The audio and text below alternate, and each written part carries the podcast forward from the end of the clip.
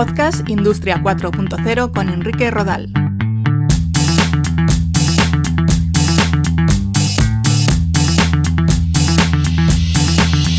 Un saludo, bienvenidos, bienvenidas a Podcast Industria 4.0, el podcast de la transformación digital. En el episodio de hoy vamos a abordar qué papel tienen las nuevas tecnologías en todo lo que tiene que ver con la defensa, la seguridad y la industria militar. Vamos a ello.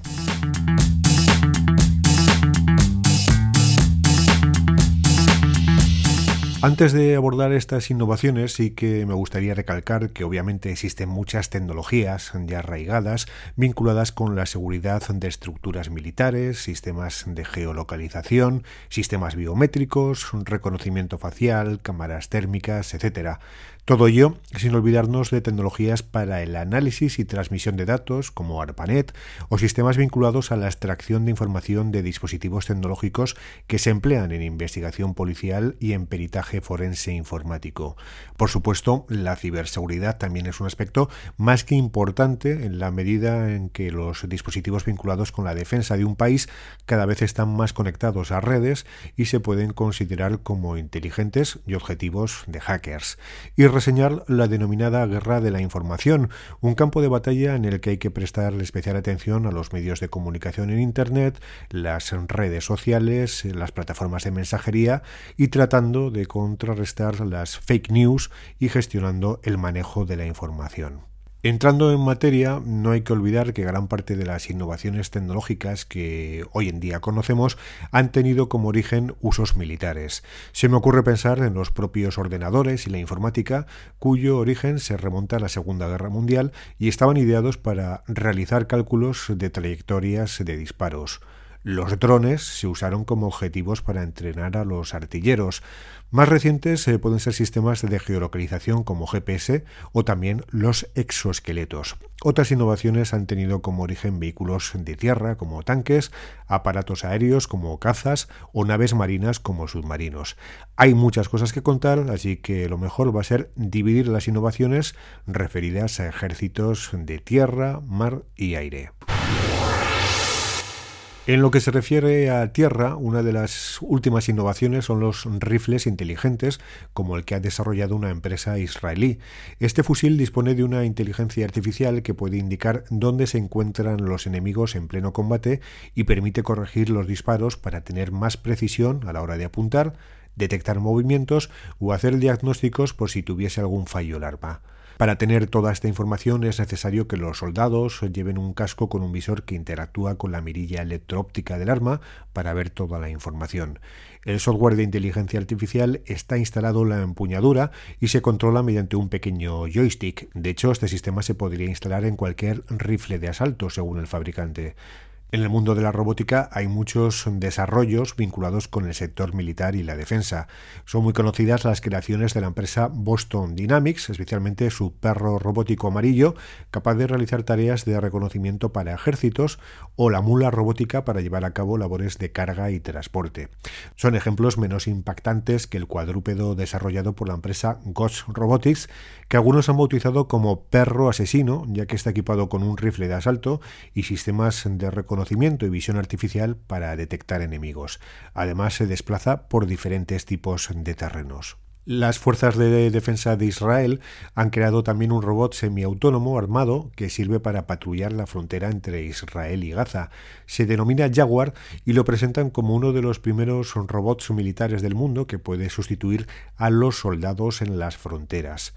Jaguar está equipado con 12 sensores, cámaras de alta resolución, un sistema de conducción automatizado, capacidades de fuego, sistema de megafonía y una ametralladora de más de 7 milímetros que puede llegar a funcionar cuando el robot está parado o en movimiento. Asimismo, se puede desplazar gracias a su motor eléctrico que permite patrullar la frontera con una señal de baja temperatura. Jaguar posee la interfaz Point and Shoot para que los operadores puedan apuntar y disparar a cualquier objeto o sujeto y mientras tanto el robot emplea la inteligencia artificial con el fin de configurar el arma. Si los enemigos capturan al robot, este se autodestruye gracias a un sistema propio. Pero tenemos también robots con forma de tanque que pueden controlarse de manera remota, como Ripsaw MG para misiones de combate y de reconocimiento, o Uran 9, diseñado por la empresa Kalashnikov, fabricante del AK-47, el fusil de asalto más vendido de la historia. De lo más grande a lo más pequeño, Dragon Runner, un robot diminuto de 38 centímetros de largo por 13 de alto, que realiza labores de reconocimiento de terreno especialmente en guerras urbanas. No nos podemos olvidar de los robots que desactivan minas y explosivos. Uno de los más conocidos es el Packbot en servicio desde 2002.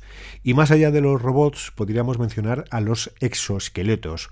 Un exoesqueleto se podría definir como una especie de armadura que cubre las extremidades u otras zonas de nuestro cuerpo, como el tronco, y que dispone de servomotores, sistemas hidráulicos o resortes de gas colocados en las articulaciones que inducen al movimiento. Permite realizar movimientos y el desplazamiento de personas, portar cargas pesadas sin apenas esfuerzo o mantener las extremidades en una posición estable sin ningún tipo de fatiga. Cuando están dotados de motores y necesitan de aporte de energía eléctrica, se denominan exoesqueletos activos y cuando su sistema es hidráulico o por gas se consideran pasivos. En el ámbito militar se emplean exoesqueletos de cuerpo entero para tareas de transporte y carga. El último ejemplo más reciente es prótesis, un exoesqueleto de 4 toneladas, 4 metros de altura y otros tantos de anchura, capaz de levantar un coche gracias a sus 200 caballos de fuerza. El piloto se monta en prótesis y una vez está dentro, todos sus movimientos son replicados sin necesidad de ningún joystick comando. Para ello emplea sensores en el cuerpo del piloto que recogen los movimientos de las piernas o los brazos para mover el exoesqueleto. Es un caso extremo y desde luego existen otros exoesqueletos más normales. No todos los desarrollos en el ámbito de la defensa en tierra están relacionados con el ejército o lo militar. Existen vehículos patrulla para las fuerzas de seguridad que realizan comprobaciones automáticas de matrículas, hacen lecturas y consultas de documentación, envían y reciben imágenes en tiempo real y alertan al conductor en caso de detectar una anomalía, como puede ser un delito pendiente. Para ello utilizan sistemas OCR de reconocimiento óptico de caracteres que les permiten consultar 400 placas de matrícula por minuto en tiempo real y en entornos de baja iluminación e incluso por la noche. También emplean visión artificial. Y en lo que se refiere al uso de inteligencia artificial, podríamos destacar la existencia de Veripol, un algoritmo diseñado para detectar denuncias falsas que se emplean en las comisarías españolas desde hace casi tres años. Este software analiza y detecta las combinaciones de palabras más comunes cuando se miente a un policía y tiene, dicen, un 91% de acierto a la hora de detectar denuncias falsas. Todos conocemos los drones aéreos. En el ámbito militar los más conocidos son los de ala fija. Hablamos de unos aparatos que tienen alas y que aterrizan o despegan como un avión tradicional mediante impulso. Sus principales ventajas son su velocidad de vuelo, su altura de vuelo y su autonomía de vuelo. Al igual que los aviones normales, los drones de ala fija generan con sus alas una fuerza de sustentación, por lo que, a diferencia de los drones multirotor, no consumen grandes cantidades de energía para mantenerse en el aire y en consecuencia vuelan con más eficiencia.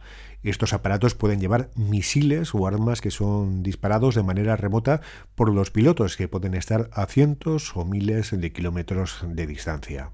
Los drones multirotor son los más frecuentes, poseen diferentes rotores que les permiten un despegue horizontal y poder desplazarse a baja altura por distintos entornos. Incluso es posible programar y automatizar los vuelos que realicen sin necesidad de que un piloto lo maneje de forma remota. Otra ventaja es que se le pueden colocar diferentes tipos de cámaras o sensores para captar información en tiempo real. Son más ligeros y manejables que los de ala fija. La principal desventaja es que la autonomía de vuelo es menor y depende de, los sistemas que lleve conectados y del peso, pero puede oscilar entre los 15 y los 40 minutos. Una variante entre los drones de ala fija y los drones multirotor son drones híbridos que vuelan como los de ala fija, tienen dos alas, pero el despegue se realiza en horizontal, como un dron multirotor. Nos pueden recordar a un avión Harrier. En cuanto a los drones multirotor, un desarrollo reciente es el i9, un dron con seis rotores, dos escopetas e inteligencia artificial para localizar e identificar objetivos. Está pensado para volar en interiores y llevar armamento pesado en situaciones de guerra urbana. Más allá del disparo de armas, los ejércitos y las fuerzas de seguridad emplean drones multirotores o híbridos para vigilar el tráfico, controlar las fronteras, llevar a cabo tareas de investigación en situaciones de emergencias o para el rescate con todo, una innovación en este sentido la ha presentado una empresa estadounidense. Son drones eh, completamente autónomos y tienen la suficiente capacidad de identificar, perseguir y destruir objetivos por su cuenta. Para ello emplean Legion Pod, un sistema de detección y seguimiento pasivo que se utiliza en aviones pilotados por humanos para mostrar posibles objetivos. Los drones estarían conectados entre sí y con otros sistemas militares para detectar y derribar a los enemigos gracias a los sistemas tácticos de inteligencia artificial. Al margen de los drones, habría que mencionar el futuro Sistema Aéreo de Combate o FCAS para aeronaves, desarrollado por Francia, España y Alemania, y que se define como un sistema de armas de próxima generación, así como otros elementos aéreos en el futuro espacio de batalla operacional, como vehículos operadores remotos, enjambres de drones, así como el caza de nueva generación. Todavía están por perfilar las tecnologías que utilizará, pero a buen seguro tendrán mucho que ver con la inteligencia artificial. De hecho, hace poco tiempo conocimos la noticia de que los cazas pilotados por inteligencia artificial son capaces de derrotar a los humanos en combate. Un F-16 estadounidense, pilotado por la inteligencia artificial de Aeron Systems, derrotó a los de otras siete compañías antes de ganar 5 a 0 a un experimentado piloto humano de la Fuerza Aérea. Así que no es ciencia ficción disponer de un ejército de máquinas controladas por inteligencia artificial que sean más eficaces que los humanos. Y mirando al mar, podríamos mencionar al robot submarino de la Royal Navy, cuya principal característica es que sería casi imposible detectarlo. Ya existen buques para patrullar zonas de forma autónoma o controlados de manera remota, muy similar a los drones aéreos. Y en todo lo que tiene que ver con las embarcaciones, adquieren especial importancia las tecnologías de vigilancia y detección sistemas que permiten la detección, análisis, clasificación e identificación de señales radar presentes en el ambiente. Estos sistemas están basados en técnicas de recepción digital que mejoran la sensibilidad a la hora de medir las señales, lo que permite la interceptación de señales de baja probabilidad de interceptación, LPI.